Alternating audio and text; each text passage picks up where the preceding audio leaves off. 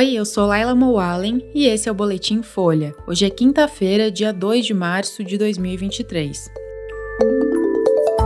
PIB cresce 2,9% em 2022, mas perde ritmo e recua no quarto trimestre. Novo Bolsa Família deve aumentar benefício médio para 715 reais e atender mais de 20 milhões de lares. E pesquisa mostra que todas as formas de violência contra a mulher aumentam no país.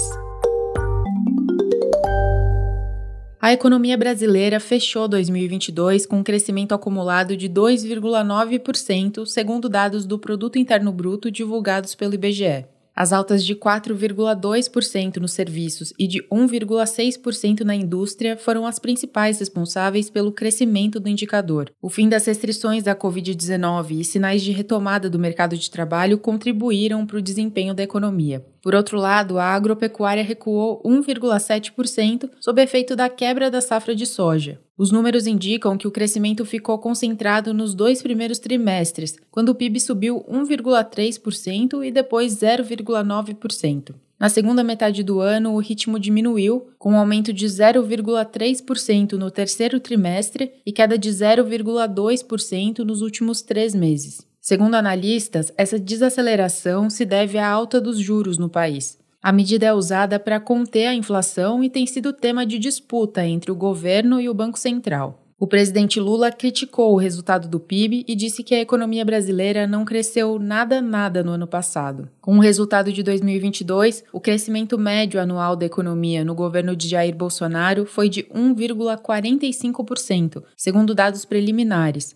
Isso porque os números de 2021 e 2022 ainda podem ser revisados. Para 2023, a expectativa é de crescimento menor por causa dos juros elevados, da persistência da inflação e da perda de fôlego da economia global.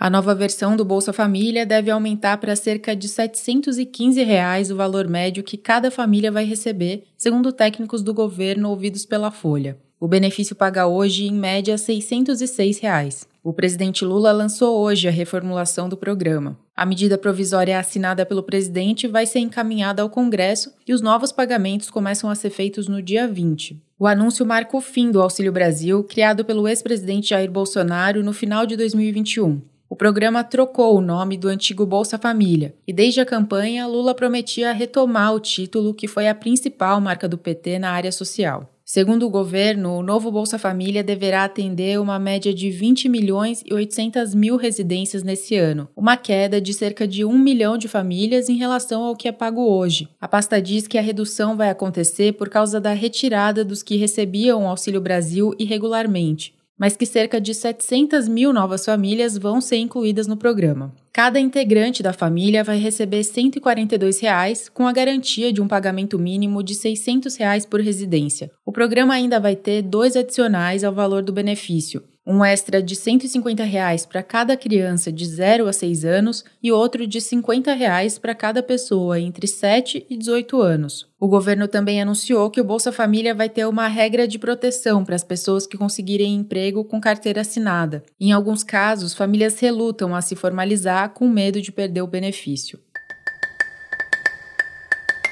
E todas as formas de violência contra a mulher aumentaram no Brasil em 2022. É o que aponta uma nova pesquisa Datafolha realizada a pedido do Fórum Brasileiro de Segurança Pública. A lista inclui desde vítimas de xingamentos e ameaças até aquelas que sofreram agressões físicas. O levantamento foi feito entre os dias 9 e 13 de janeiro desse ano e ouviu 2.017 pessoas acima de 16 anos em 126 cidades. A pesquisa aponta que mais de 50 mil mulheres sofreram violência diariamente em 2022. Os perfis das que mais sofreram agressões são pretas, com grau de escolaridade até o ensino fundamental, com filhos, divorciadas e na faixa etária de 25 a 34 anos. A pesquisa mediu pela primeira vez quantas mulheres já foram agredidas física ou sexualmente ao menos uma vez na vida, e chegou ao número de uma a cada três. A porcentagem é superior à média global de 27%, segundo pesquisa da Organização Mundial da Saúde. A pesquisa aponta ainda que a maior parte das mulheres agredidas não pede ajuda.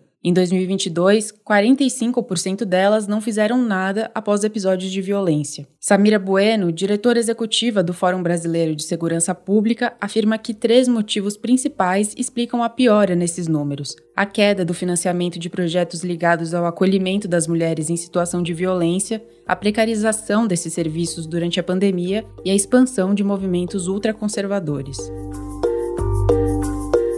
Esse foi o Boletim Folha, que é publicado de segunda a sexta, duas vezes por dia, de manhã cedinho e no final da tarde. A produção é de Carolina Moraes, Daniel Castro e Rafael Conkle.